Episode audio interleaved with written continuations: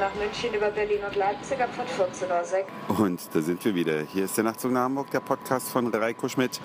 Die auf jeden Fall nächste Ausgabe. Ich freue mich, dass ihr wieder mit dabei seid. Und zwar freue ich mich richtig sehr.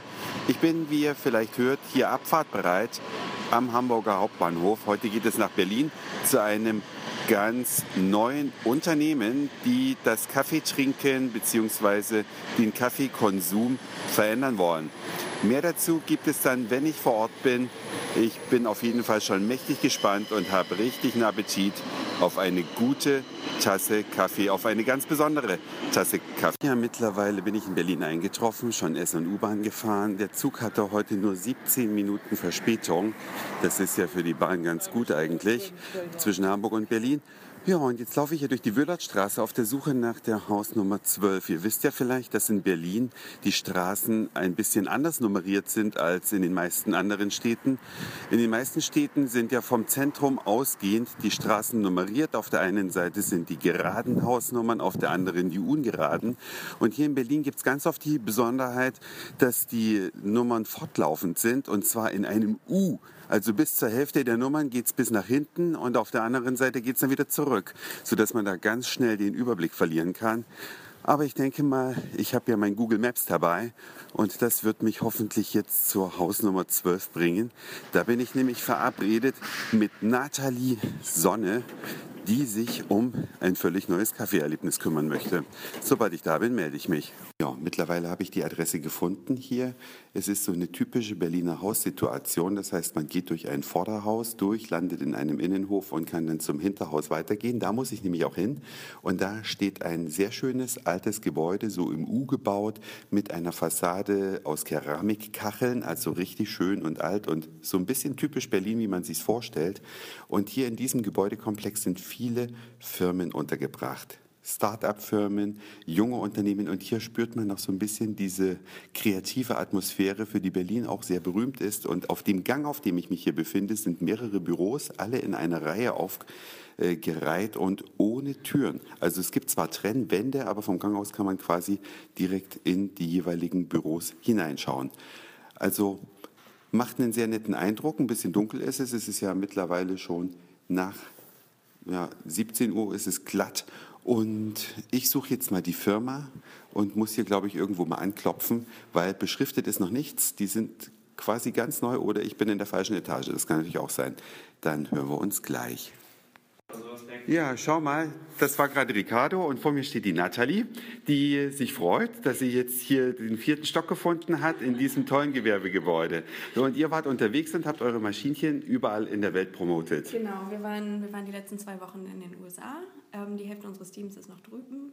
Ähm, Machen Urlaub? Nee, keinen Urlaub. Ähm, Felix war gestern bei Wired in San Francisco, hat dort Tasting gemacht, war zwei Tage vorher im Live-TV bei Bloomberg News. Und schmeckt es den Leuten? Die, die Leute sind begeistert. Also ich habe auch jedes Mal Angst vor meinen Tastings. Wir waren auch bei Cool Hunting und wir waren bei TechCrunch, also wirklich gute Outlets. Super. Haben dort im Office jeweils ein Tasting gemacht und, die, und wenn die Leute dann erstmal anfangen mit, ich bin sehr kritisch mit Kaffee, kriege ich doch immer ein bisschen Angst, aber die sind immer alle durchweg begeistert. Das hat hier jetzt schon eine Maschine ausgepackt. Was machst du eigentlich hier in der Firma, Ricardo? Was ist deine Aufgabe? Äh, also verschiedene Bereiche, äh, Marketing, Kommunikation und im Speziellen dann die Gestaltung der Kickstarter-Seite zum Beispiel, äh, verschiedene Grafiken ähm, und Illustrationen. Letztendlich das, was der Kunde sieht, äh, lief über meinen, meinen Schreibtisch, kann man so sagen. Und wer sich das angucken will, der guckt auf nachzugnachhamburg.de, da setze ich einen Link rein und dann könnt ihr euch die Seite angucken. Wir hören jetzt aber gleich noch ein bisschen was zum Thema, was für eine Kaffeemaschine das ist. Ich selber habe mich natürlich schon schlau gemacht, aber Nathalie, vielleicht erklärst du mal in wenigen Sätzen, weil der Podcast ist nur fünf Minuten lang insgesamt, aber vielleicht wird er heute ein paar Minuten länger. Was ist das Besondere, also vom Vertriebsweg über das Gerät, einmal kurz zusammengefasst? Genau, das Besondere ist, dass es die erste Röstmal-Brüh Kaffeemaschine der Welt ist das wirklich mit einem Knopfdruck von den grünen Bohnen zum schwarzen Kaffee alles in einem Schritt erledigt wird. Also es gibt einfach noch keine Maschine, die alle diese Schritte durchführt und dadurch kann man eben auch die, die rohen Bohnen direkt vom Bauern kaufen. Wir bauen dafür auch die Plattform dafür auf, den Marktplatz für grüne Bohnen ähm, und damit überspringen wir bis zu 17 Schritte aus der Wertschöpfungskette und damit natürlich auch die ganzen Stakeholder, die den bis jetzt den größten das größte Stück vom Kuchen bekommen und können dem Bauern sehr viel mehr Marge geben, als, ihm, als er bis jetzt kommt, bekommt. Also das Problem ist ja, dass der Bauer an sich verhungert von seiner Arbeit und dass die großen Röstereien richtig viel Geld verdienen, alle Zwischenhändler und das genau. sind bis zu 17 Leute, die die Hand aufhalten, genau. bis die Bohne dann bei uns zu Hause oder bis sie im Supermarktregal steht, den Rest müssen wir selber machen. Und das überspringt ja alles mit einer direkten Kooperation mhm. mit den Kaffeebauern, dass mhm. die einen fairen Tarif bekommen, genau. von ihrer Arbeit leben können und der Kunde kriegt die schnellste Bohne der Welt, oder? Genau. Das habe ich zumindest irgendwo gelesen. Ja, genau, das, das ist auch noch in der Mache. Wir, sind, wir haben einen äh, Weltrekordversuch, einen Guinness World Record Versuch gemacht, ähm, eingereicht und warten jetzt darauf, dass es ausgewertet wird. Ähm, unser erster Partnerfarmer Henry ist dafür, hat dafür in Nicaragua auf seiner Farm die Bohnen geerntet hat sie in den Koffer gesteckt, ist nach äh, New York geflogen und hat dort ähm, mit unserer Kaffeemaschine Kaffee gebraut. Cool. Und wie lange dauert es sonst? Ähm, insgesamt hat es 72 Stunden gedauert. Ähm, normalerweise dauert es mindestens sechs Monate. Von der Ernte oder musste er die Bohnen dann auch schon fermentieren und so weiter? Er musste die Bohnen durchaus bearbeiten, also den, den Pulp raus. Rausdrücken, getrocknen genau. und was alles dazugehört. Genau. Und von da an waren es 72 Stunden. Nee, von der. Vom Ach so, vom Picken, genau. vom Strauch ziehen ja. sozusagen, vom Strauch ernten ist eine Kaffeekirsche, habe ich heute ja. gelernt. Ich habe nämlich einen ganz fiesen Kaffeequiz gemacht, den mache ich nachher mit euch auch noch. Der ist heute unter stern.de. Und auf jeden Fall, äh, da, also vom, vom Picken der Kirsche Kirsche bis zum ja, Trinken des Kaffees waren es 72 Stunden. Das kann kein Supermarktkaffee. Das ist schön. Und für die Hörer, die vielleicht in Hamburg leben, habe ich äh, für Ausgewählte einen Tipp. Und zwar habe ich mir Folgendes ausgedacht. Ihr könnt dieses Kickstarter-Projekt noch unterstützen. Ne? Die Zeit mhm. läuft noch. Noch elf Tage. Noch elf Tage.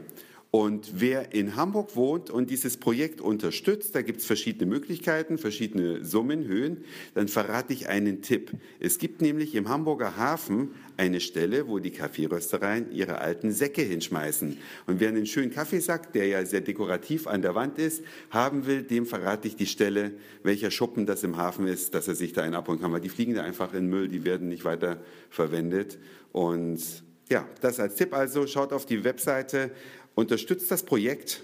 Man muss sich keine Sorgen mehr machen, weil die Unterstützungssumme ist, glaube ich, schon zusammen. Ja, wir sind schon weit über 300 Prozent unseres Funding Goals. Das heißt also, das Ding wird auf jeden Fall produziert. Auf jeden Fall. Vor mir stehen jetzt auch schon Prototypen, sind das, oder? Genau, das sind unsere Prototypen. Die Maschine, die wir über Kickstarter jetzt vorverkaufen, hat auch ein ganz anderes Design. Wir haben dafür extra eine Crowdsourcing Challenge noch ausgerufen und haben dort das Produktdesign noch crowdsourcen lassen. Okay, also jetzt im Moment ist es ein Prototyp, der hier in Deutschland zusammengebaut wurde? In Südkorea. In Südkorea, wow. Deswegen sehen die Teile auch schon so, sie sehen ja professionell aus irgendwie, ja. ne? Also Wir haben ja auch 135 Prototypen gebaut. Das ist jetzt mittlerweile die fünfte Generation Prototypen. Und dieses Ding kann schon alles, was das endgültige Produkt auch können wird. Es wird nur dann anders aussehen. Genau, genau. Also wir haben jetzt auf Kickstarter noch einen Stretch Goal, zwei Stretch Goals. Ähm, eingeführt. Also Stretch Goals sind, ähm, dass man sagt, bei einem bestimmten Funding Goal, wenn wir das erreichen, ähm, implementieren wir noch ein weiteres Feature in der Maschine. Wir haben unser erstes Stretch Goal war bei 350.000, das haben wir schon erreicht. War die, war die Timer-Funktion, dass man halt äh, vorprogrammieren kann. Vorprogrammiert und dann morgens, wenn man aufwacht, seinen frischen Kaffee schon hat. Ähm, und die zweite Funktion, da arbeiten wir uns jetzt gerade hin, das äh, erreichen wir bei der halben Million, ist die All-Access und, und Stop-Funktion. Oh mein weil, Gott, was heißt denn das? Weil viele ähm, gerne auch ähm, mit, der, mit dem Lagern von der Bohne, also mit ein, zwei, drei, vier Stunden die Bohne lagern würden, nach dem Rösten damit ein bisschen experimentieren wollen, weil damit sich ja unterschiedliche Geschmäcker entfalten. Mhm. Ähm, viele haben halt auch uns daran, äh, darum gebeten, dass sie an das gemahlene Puder, Puder, an das Gemahle Kaffeepulver. Ja, ihr, ihr, kommt aus New York gerade, genau. da seid ihr noch so, äh, so halb im Englischen. Genau. Das gemahlene ähm, Pulver, dass Sie auch daran können, ähm, falls es kamen, kamen die unterschiedlichsten Anfragen, falls Sie bei einem Familientreffen den Kaffee dann mit zum, ja, zum Haus finde ich auch Eltern eine schöne Idee. Finde ich eine super Idee, selber genau. gerösteten Kaffee mitzubringen, genau, genau. der besser schmeckt als jeder Kaffee, der im Supermarkt ist. Genau. So, dann lasse ich euch hier mal noch in Ruhe auspacken und wenn es dann losgeht, dann schalten wir uns wieder ein.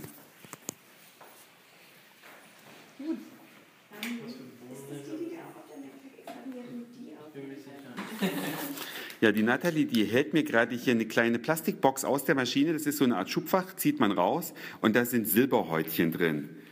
Habe ich es richtig gesagt? Genau, Silber. Und die Silberhäutchen sind was genau? Das sind die Häutchen, die von den ähm, Bohnen abplatzen bei der Röstung. Und die verursachen zum Teil auch den ein bisschen bitteren Geschmack, den man von den Bohnen kennt. Also einmal durch die, je länger die Bohnen lagern, desto bitterer werden sie. Und deswegen ähm, umso mehr schlagen sie auf den Magen, wenn man viel Kaffee trinkt. Deswegen ist unser Kaffee, unser frisch gerösteter Kaffee halt auch besonders bekömmlich.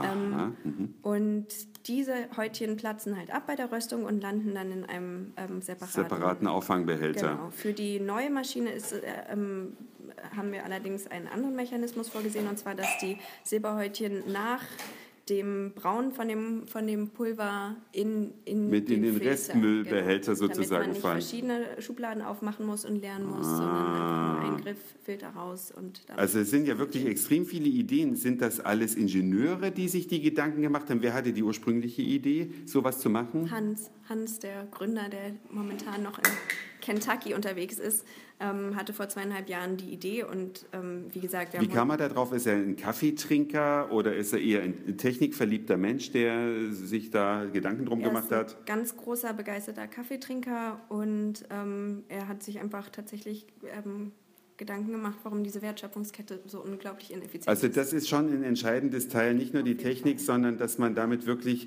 die Art und Weise äh, versucht zu verändern, wie heute dieser Kaffee gehandelt und zum, wird und zum Verbraucher kommt. Cool. Wir haben ja auch eine gebrandete Maschine. Ich sage jetzt nicht, was für eine Firma draufsteht. Das heißt also, wenn es gut läuft, kann man sich auch vorstellen, dass es diese Maschine nicht nur von euch gibt, sondern auch von Lizenznehmern, die dann ihr Logo draufkleben, so wie das ja bei Kaffeemaschinen heute generell der Fall ist. Genau. Ne? Es steht mal Jura drauf, mal steht Siemens drauf und wenn du aufmachst, ist dasselbe Malwerk drin und dasselbe Brühgruppe und alles gleich. Ja. Also so ist es gedacht. Ja, jetzt kommt was, das habe ich schon mal im Video gesehen. Der Ricardo hat nämlich gerade den Filter rausgezogen. Das werde ich jetzt fotografieren für euch und dann könnt ihr das auf der Facebook-Seite vom Nachtzug nach Hamburg anschauen. Da erscheinen alle Fotos des heutigen Tages. So, die Kaffeemaschine beziehungsweise der Prototyp ist jetzt hier aufgestellt, am Stromnetz angeschlossen. Und ihr müsst euch das so vorstellen, diese Maschine, die röstet ja den Kaffee, bevor sie ihn dann malt und hinterher dann braut. Und, oder nee, brüht, sagt man, glaube ich. Und man muss oben also eine kleine Verschraubung öffnen. Ich denke mal, das ist dazu da, damit diese Röstaromen nicht allzu ungehindert irgendwie durch den Raum wabern, weil das ist dann zu streng, oder wie riecht das? Genau, richtig. Der Geruch äh, ist schon angenehm, wenn man ihn in der Küche hat, aber nicht, wenn man ihn quasi im vollen Aroma genießt. Deswegen wird es oben abgeschlossen, dass auch nicht der ganze Dampf, der natürlich entsteht, äh, in die Küche dringt. Äh, zusätzlich haben wir hier dieses kleine Gitter davor. Ja, das, hat mich schon gewundert im, Ja, genau. im, im Internetfilm. Äh, das musste einfach eingefügt werden. Das war eine Bedingung von dem TÜV. Wir haben äh, die Maschine TÜV und CE zertifiziert mit der Begründung, dass kleine Kinder etc. Äh, in die Maschine reingreifen könnten, während äh, die Bohnen geröstet werden. Um das zu verhindern, haben wir dann hier dieses kleine Gitter noch hinzugefügt. Ich frage mich, was der TÜV zur Moulinette sagt, wo ja Kinder auch irgendwie mit ihr da durchfassen können. Aber gut, das ist halt irgendwie typisch Deutschland. Ja, dann schmeißt man die Bohnen da rein, dann schraubt man zu und dann schaltet man ein und das dauert circa. Richtig. Äh, der ganze Maschinenablauf dauert etwa 12 bis 13 Minuten. Es gibt natürlich verschiedene Röstgrade, je nachdem, was für Bohnen man äh, in die Maschine packt. Äh, deswegen kommunizieren wir es als die Dauer, die man braucht, um zu duschen. Wenn man das gemacht hat, ist die Maschine fertig und der Kaffee steht auf dem Tisch. Hört sich richtig gut an und ich bin super neugierig, wie der gleich schmecken wird. Wer von euch verrät mir denn, wann es jetzt hier mit der Großproduktion sozusagen losgeht? Wann sind die Geräte im Handel erhältlich? Oder zumindest erstmal bei den Kickstarter-Leuten, die das Projekt unterstützt haben. Wer verrät mir das? Du? Ich, ich kann es gerne verraten. Wir werden äh, jetzt natürlich sofort nach Beendigung des Kickstarter-Projekts mit der Produktion beginnen und haben ein voraussichtliches Lieferdatum für die Kickstarter-Kunden äh, im August diesen Jahres. nächsten Jahr. Nächsten Äh, nächsten Jahres. Jahres. Ja, also August 2014 kriegen es die Kickstarter-Leute und dann wird es kurz darauf auch im Weihnachtsgeschäft und wahrscheinlich weltweit, wenn ihr jetzt in New York rumgedüst seid oder in den Vereinigten Staaten generell, dann wird es das ja überall geben, das Gerät. Ja, wir haben auch festgestellt, äh, bei Kickstarter ist ein sehr, sehr großer Kundenkreis aus den Vereinigten Staaten, äh, nicht rein, rein Deutschland. Deswegen waren wir auch da viel unterwegs, haben viele Pressetermine gehabt äh, und haben wirklich Medienaufmerksamkeit in verschiedensten Ländern, von Japan über Rumänien, äh, Finnland, Deutschland, USA natürlich. Kaffee wird überall gerne getrunken und die Welt hat scheinbar darauf gewartet, dass hier eine Firma aus Berlin diese geile Idee hat und loslegt. Was mich persönlich mal daran interessieren würde, warum eigentlich Kickstarter? Es gibt ja so verschiedene Plattformen, ich kenne noch Indiegogo und da gibt es sicherlich noch ein paar mehr. Gab es dafür besondere Gründe oder waren das einfach die, die ihr kanntet und dann ging es los? Kickstarter ist einfach die größte Plattform. Ah, okay, die das größte Plattform in macht dem Sinn. Feld. Man kann, wir können noch sagen, dass wir noch vor Start tatsächlich von erstmal von Kickstarter, bevor wir überhaupt die Seite aufgesetzt hatten, von Kickstarter kontaktiert wurden, weil die gehört hatten, dass wir ein Projekt starten. Die haben würden. euch kontaktiert. Das ist ja mal völlig was Hat anderes. uns noch Indiegogo kontaktiert, uns angeboten, ähm, uns im Newsletter zu featuren, wenn wir auf ihrer Plattform. Also sie haben sich um euch gerissen und ihr habt euch die Idee hoffentlich auch patentieren lassen. Nicht, dass morgen Samsung kommt, die sind ja immer ganz schnell im Kopieren und dann machen die alles nach. Genau, also von dem, von dem Röstwerk schon. Ähm, aber uns geht es natürlich vor allem darum, dass wir die grüne Bohne vertreiben können. Und insofern wäre es nicht so schlimm, wenn jetzt noch mehrere MeToo ähm, Leute kämen und diese, eine ähnliche Maschine bauen. Ähm, Okay, also es geht tatsächlich darum, für die Kaffeebauern was Gutes zu tun.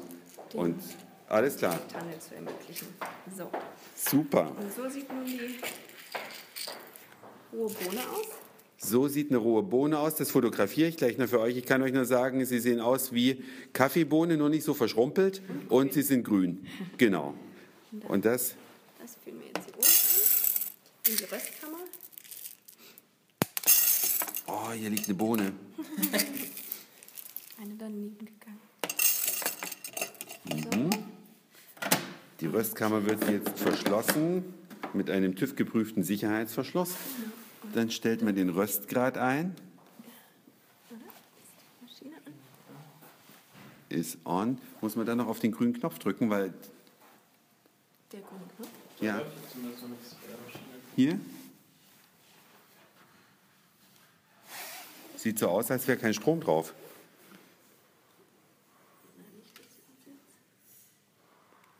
Und vielleicht die weißen Steckdosen, weil die roten Steckdosen sind ja meistens so EDV-Steckdosen, ne? Nicht, dass wir uns schon den Strom abgedreht haben hier.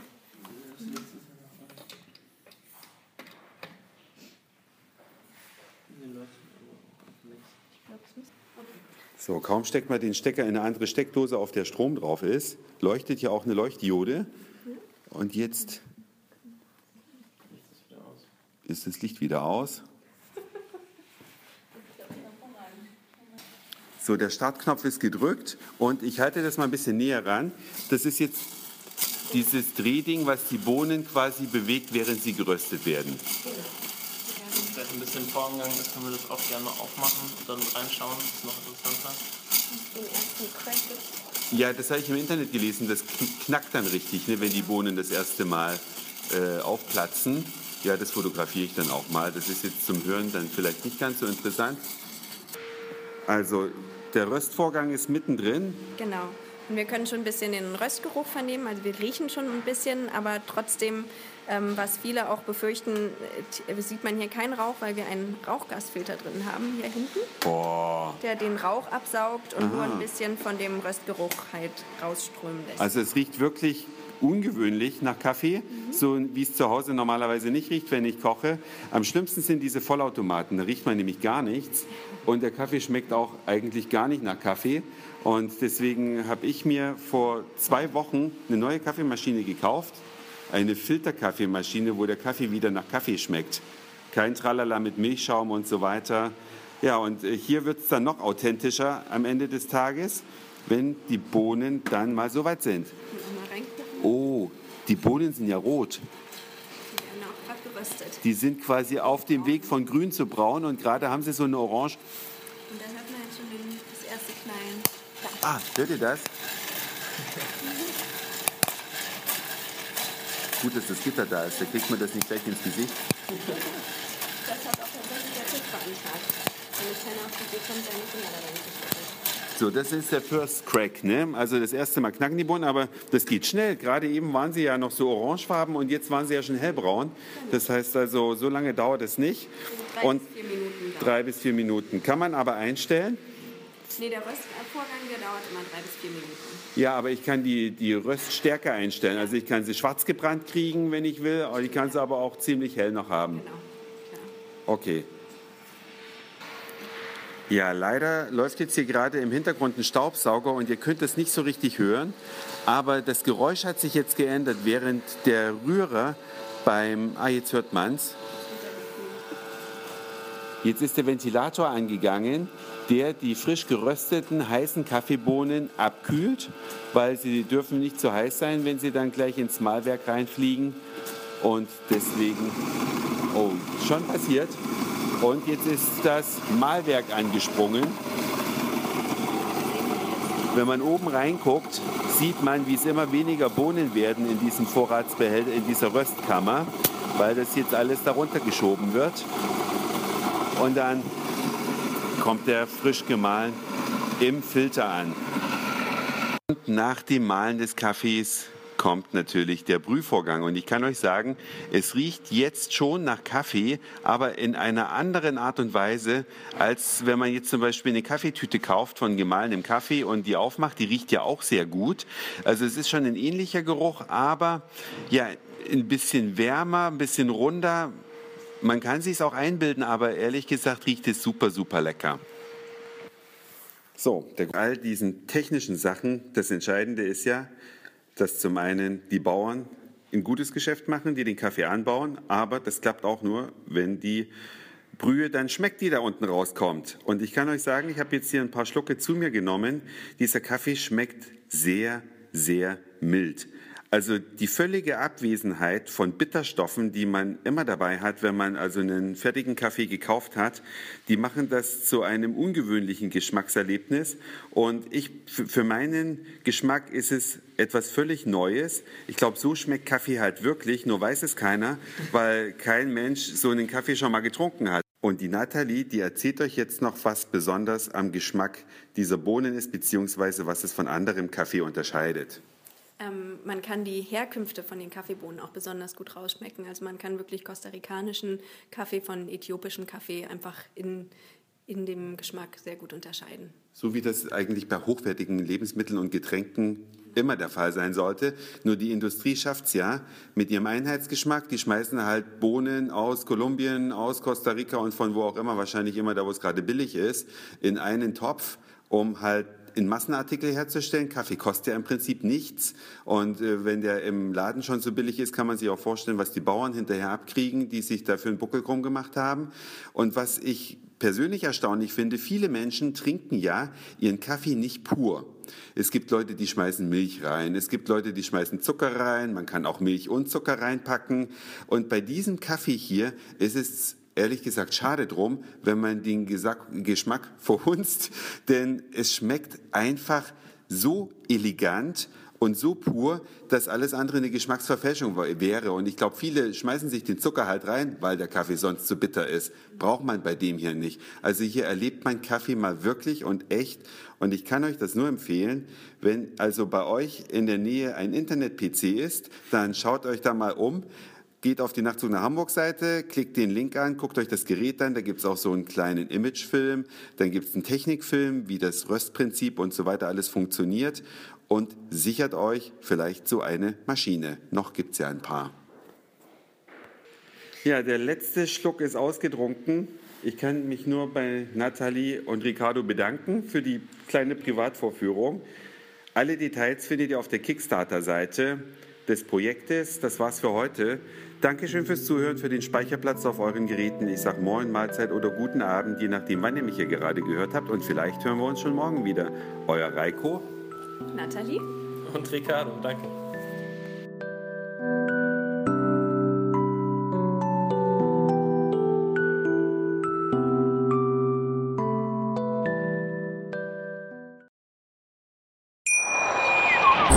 Schatz, ich bin neu verliebt. Was?